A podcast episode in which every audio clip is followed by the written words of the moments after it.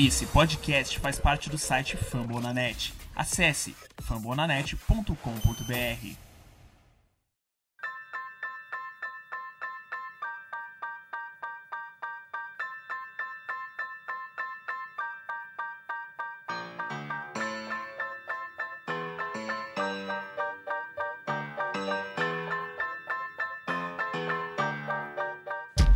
Bom dia, boa tarde, boa noite ao torcedor do Arizona Cardinals. Estamos chegando com o Cardscast e o Juliano Corrêa e o último episódio antes do derradeiro draft. Faltam menos de 24 horas para que saibamos qual será o destino do Cardinals no primeiro round de 2020.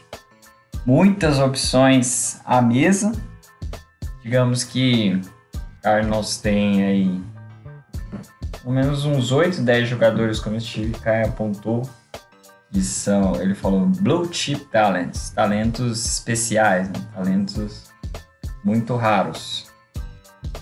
E eu tô aqui num um episódio sem pauta, um episódio sem muito planejamento, apenas é, soltando alguns pensamentos que eu tenho sobre esse draft em relação ao Cardinals, em relação à NFL em geral, mas obviamente centrado no Cardinals, trazendo para essa esse grande período. Não sei nem se eu vou editar esse, esse podcast. Vou jogar uma música por trás e vou mandar para os grandes amigos do Fórmula Net.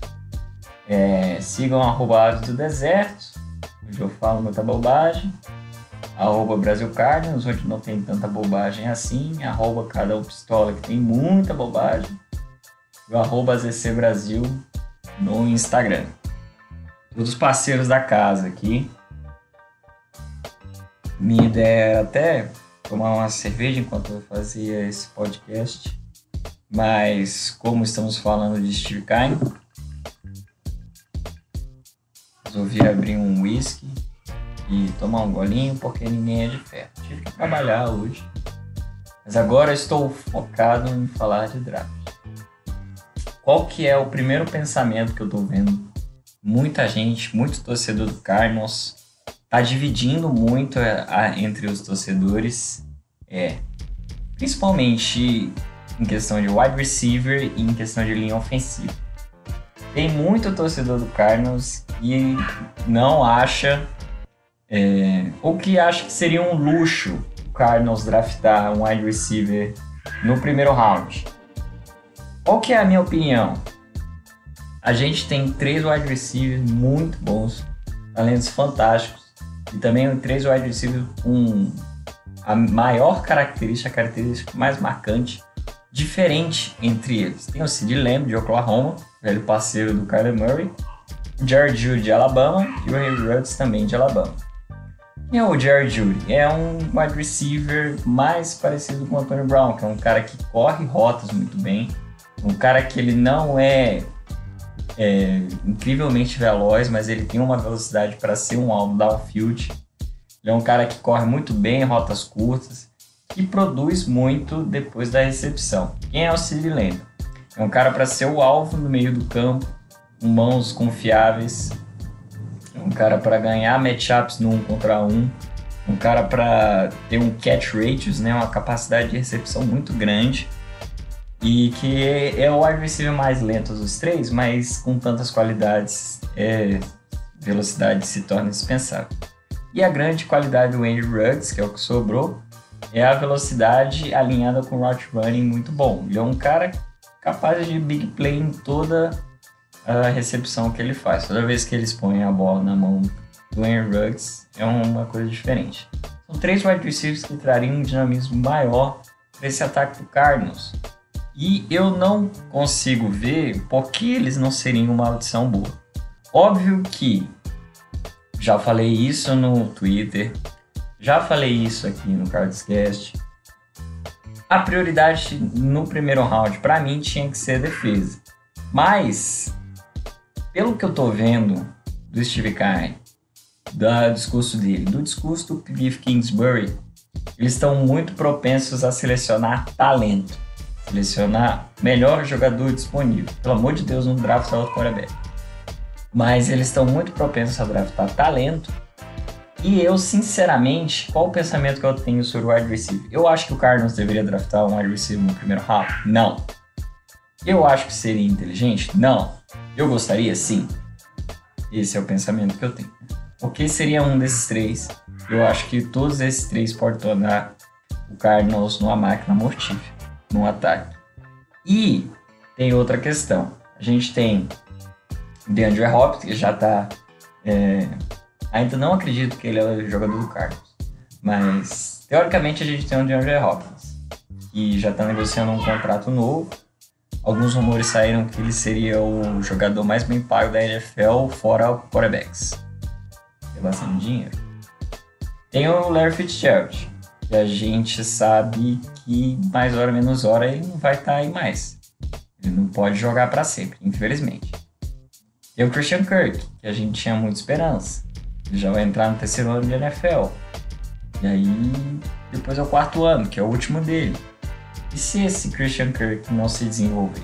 E se ano que vem a gente se vê com o Christian Kirk continua sem dar esse salto de qualidade de repente o Larry Fitzgerald fala, ó, oh, cansei e vai embora.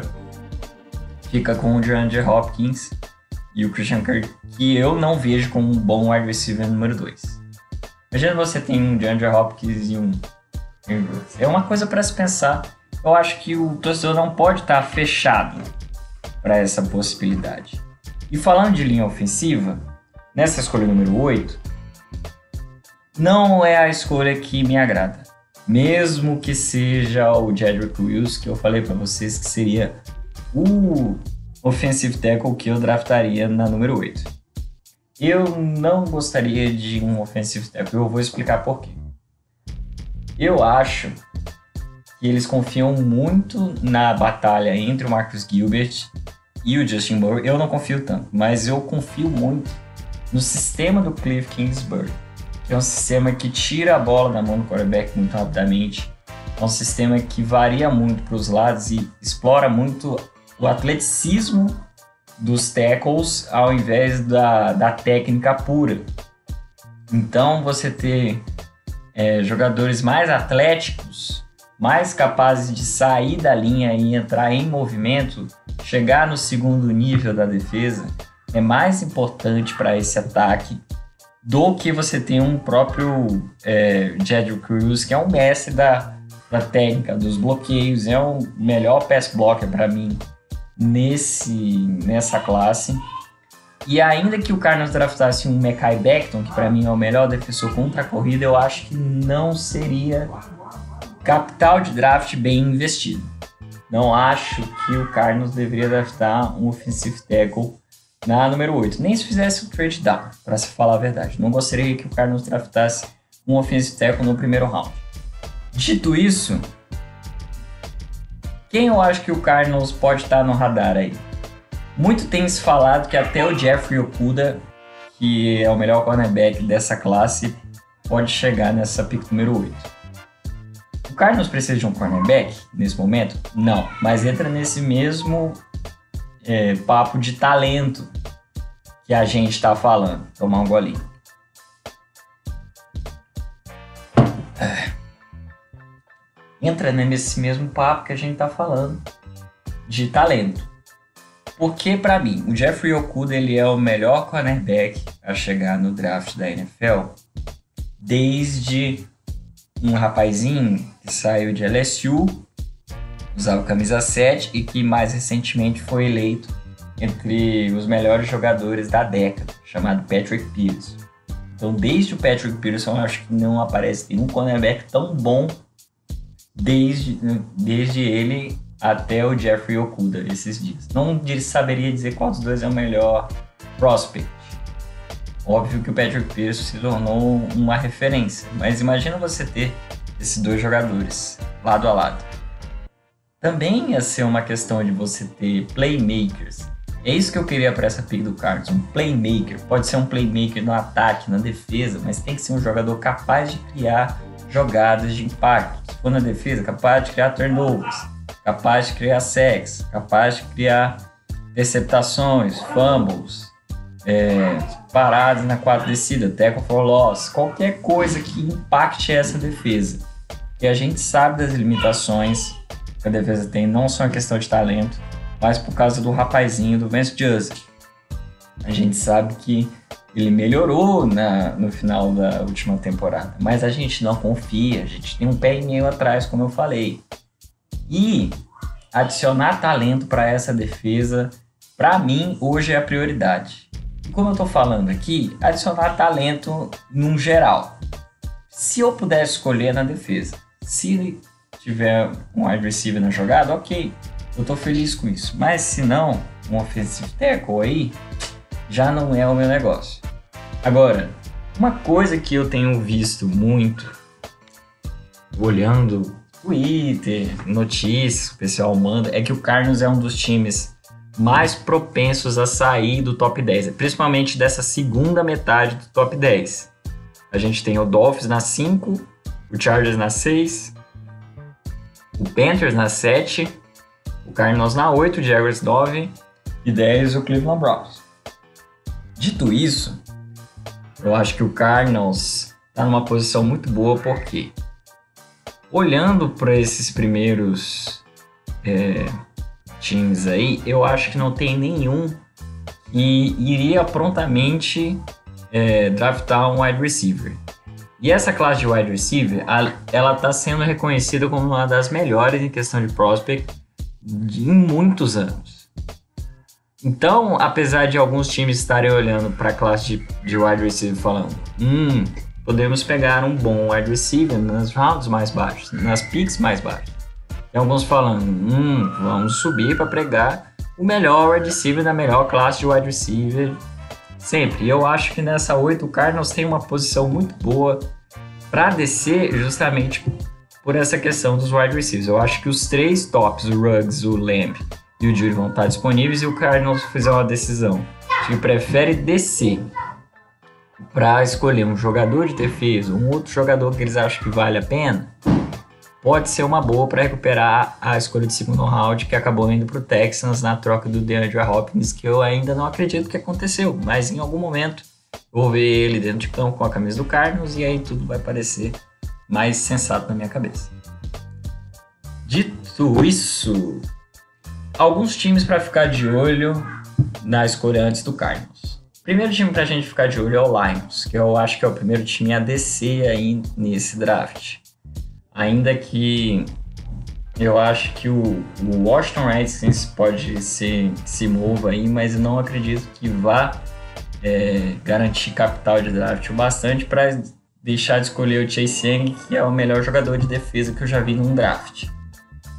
Então, o Lions eu acho que está muito propenso a descer por um time que queira subir tem muita papo rolando agora de um Dolphins subindo para número 3, mas para selecionar o offensive tackle. Sinceramente, eu não acho que isso vai acontecer. Talvez isso seja um smokescreen muito forte dos caras para que o, o Tua Tagovailoa chegue com eles no, na escolha número 5, sem eles precisarem se mexerem. Mas é para ficar de olho nessa pick do Lions. E tem outros reports falando que o Derek Brown, que vocês sabem que eu gosto bastante, que eu gostaria que o Cardinals draftasse no número 8, ele seja draftado no número 3 pelo Lions. Não acho que isso vai acontecer, mas o Lions é um time que a gente não pode ficar esperando o lógico. Eu acho que eles vão acabar draftando o Jeff Okuda mesmo, é, trocaram o Darius Slay pro Eagles recentemente. E enfim, eu acho que não vai ter muita surpresa.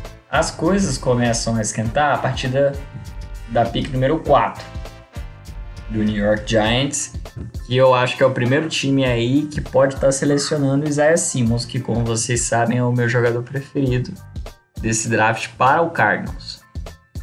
E o Isaiah Simmons pode encaixar muito bem nessa defesa do James Bett. Eu acho que o Giants está mais propenso a draftar um jogador de linha ofensiva, provavelmente o que eles mais gostam desse draft.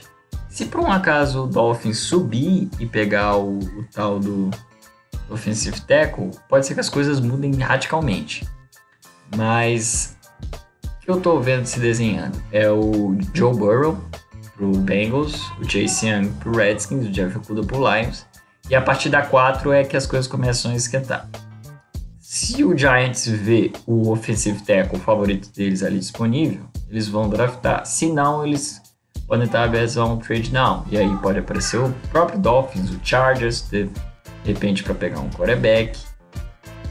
Estão falando muito sobre o Falcons, que pode ser um time para subir, mas parece que eles estão afim de um cornerback, então se o Jeff Okuda já tiver saído, pode ser algo a se repensar. Mas principalmente Lions e Giants e depois o Panthers, que é o grande time decisivo, porque se o Isaiah Simmons passar dos primeiros seis, eu não consigo ver ele passando do Panthers. É um time que perdeu o Kikli nessa é, off-season por uma aposentadoria precoce e que traria um linebacker que é muito parecido com o Kikli, obviamente alguns é, diferenças em atleticismo aí, mas os moldes, o skill set é muito parecido. Eu acho que o Panthers estaria mais que feliz de draftar esse jogador e realmente não vejo ele passando do Panthers. Será que o Cardinals poderia subir? Eu acho que não. Acho que não é uma possibilidade. Até porque o Cardinals não gostaria de perder mais picks do que já gastou com o DeAndre Hopkins. Então, ficar de olho nesses três times: o Lions, o Giants e o Panthers. Eu acho que esses três vão definir o que o Cardinals vai fazer com essa primeira pick por não ter disponível nem o Derek Brown e nem o Isaiah Simmons, como eu acho que vai acontecer, é que eu acredito que o Cardinals vai dar um trade down. E apesar do pick de wide receiver ser uma possibilidade e eu não ficar triste com isso, acho que o Cardinals não vai fazer isso. Vai descer no draft pode pegar algum outro jogador de defesa. De repente um Kelavo Chainson, que é um ótimo prospect para atuar no lado oposto do Chandler Jones de repente, caindo no draft, pode conseguir pegar o Javon Kilo. Tem alguns torcedores do Cardinals que consideram o Javon Kilo é, não tão bom assim para ser draftado no número 8. Eu acho que seria uma pick justa no número 8.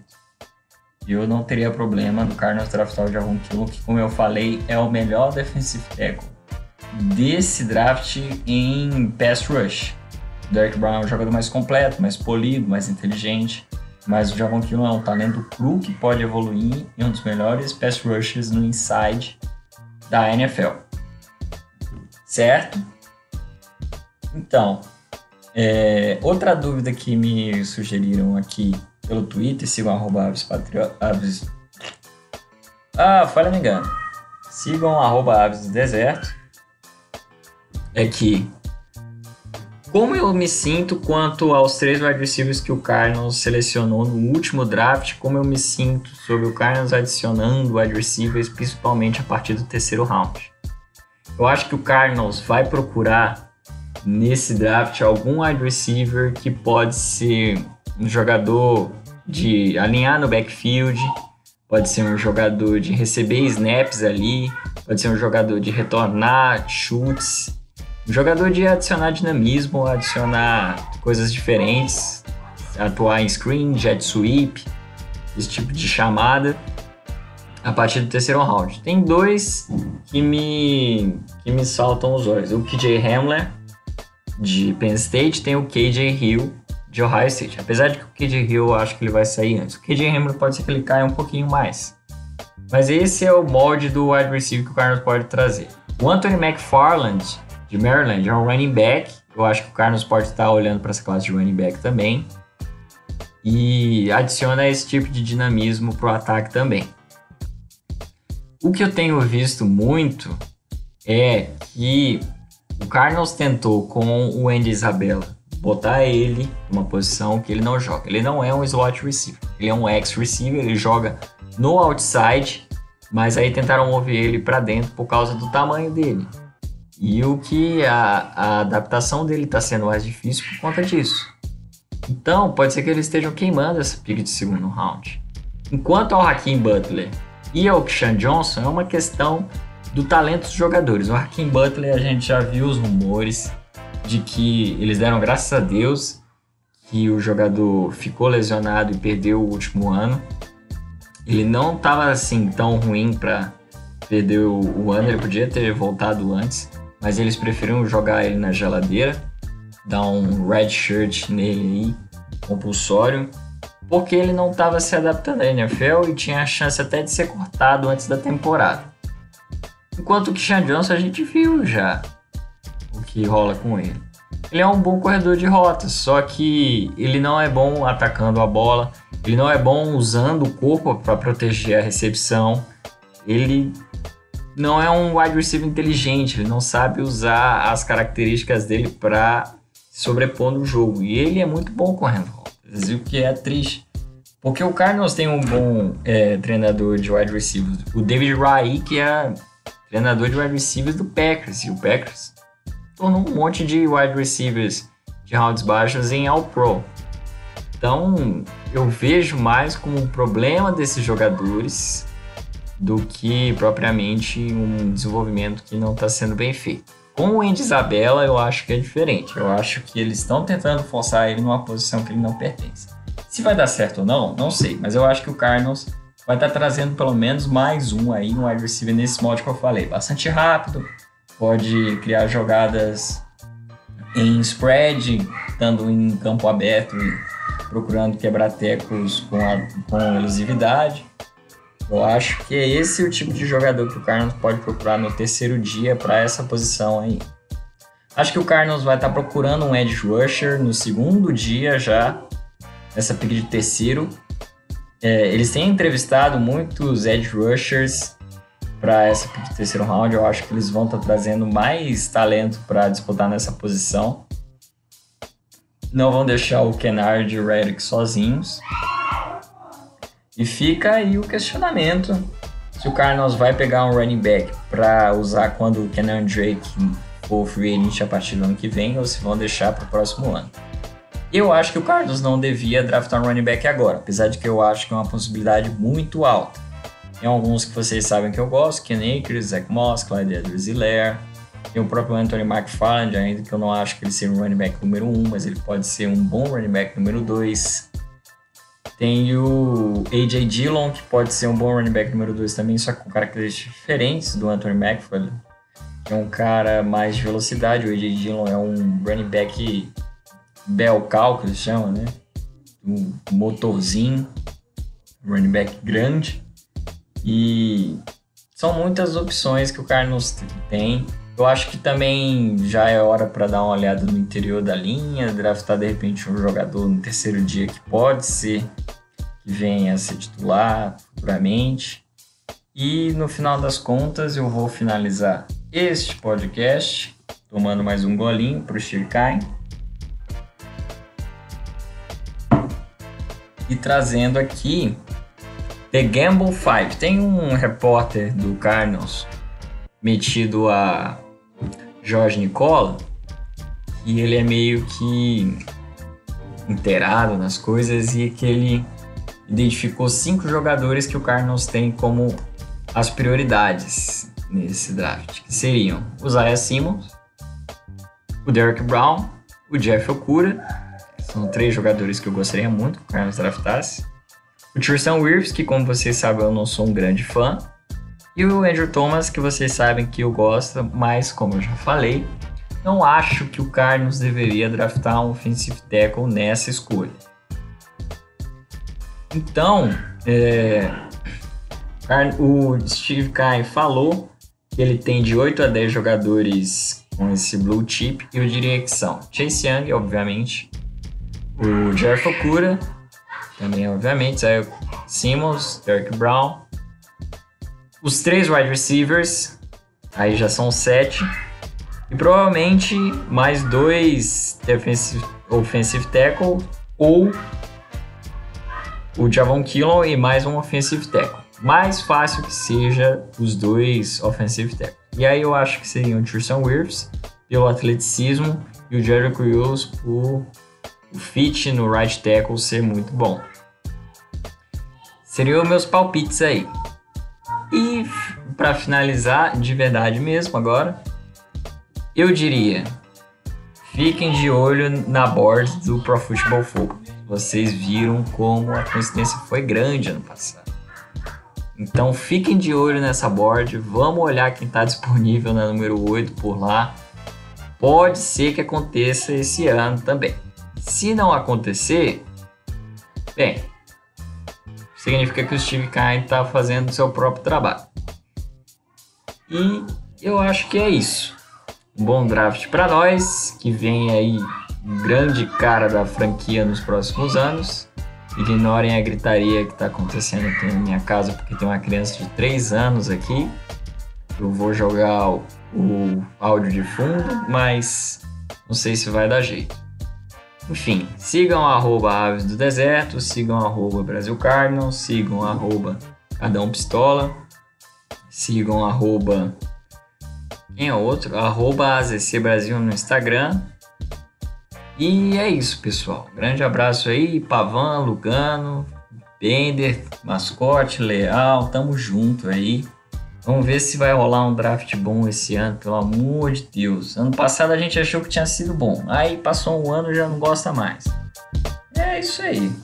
Só piorando. Isso é Arizona Cardinals Brasil. Até a próxima.